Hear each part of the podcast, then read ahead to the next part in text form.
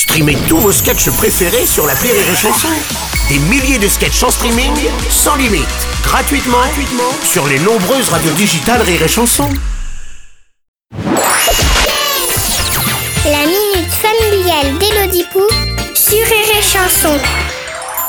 Chère Elodie, hier on devait aller rendre visite au beau cousin du petit-fils du grand-oncle de mon mari. Cool, oui ma poule, soit cool. Quand on a rentré le nom du village dans le GPS, le GPS a dit Ah, très drôle. Non mais sans déconner, on va où? Il faut dire que le beau cousin du petit-fils du grand-oncle de mon mari habite à la Baffe. C'est entre Trécon et Sainte-Verge. Je vous accompagne pas, hein, m'en voulez pas. Je vais rester ici. euh.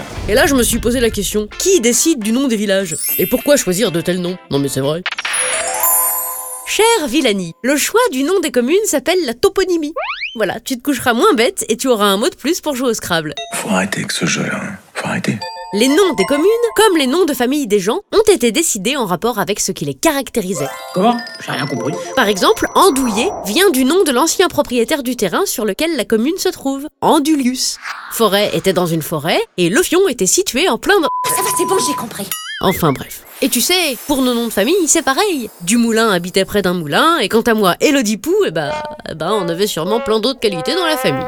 Certaines communes décident parfois de changer de nom parce qu'elles ont honte, mais je trouve ça dommage. Moi, je ferais bien choisir les nouveaux noms de communes par des gamins de 6 ans. Comme ça, on irait passer des belles vacances à Cacaboudin-sur-Loire ou à Crotte-de-Nez-la-Belle.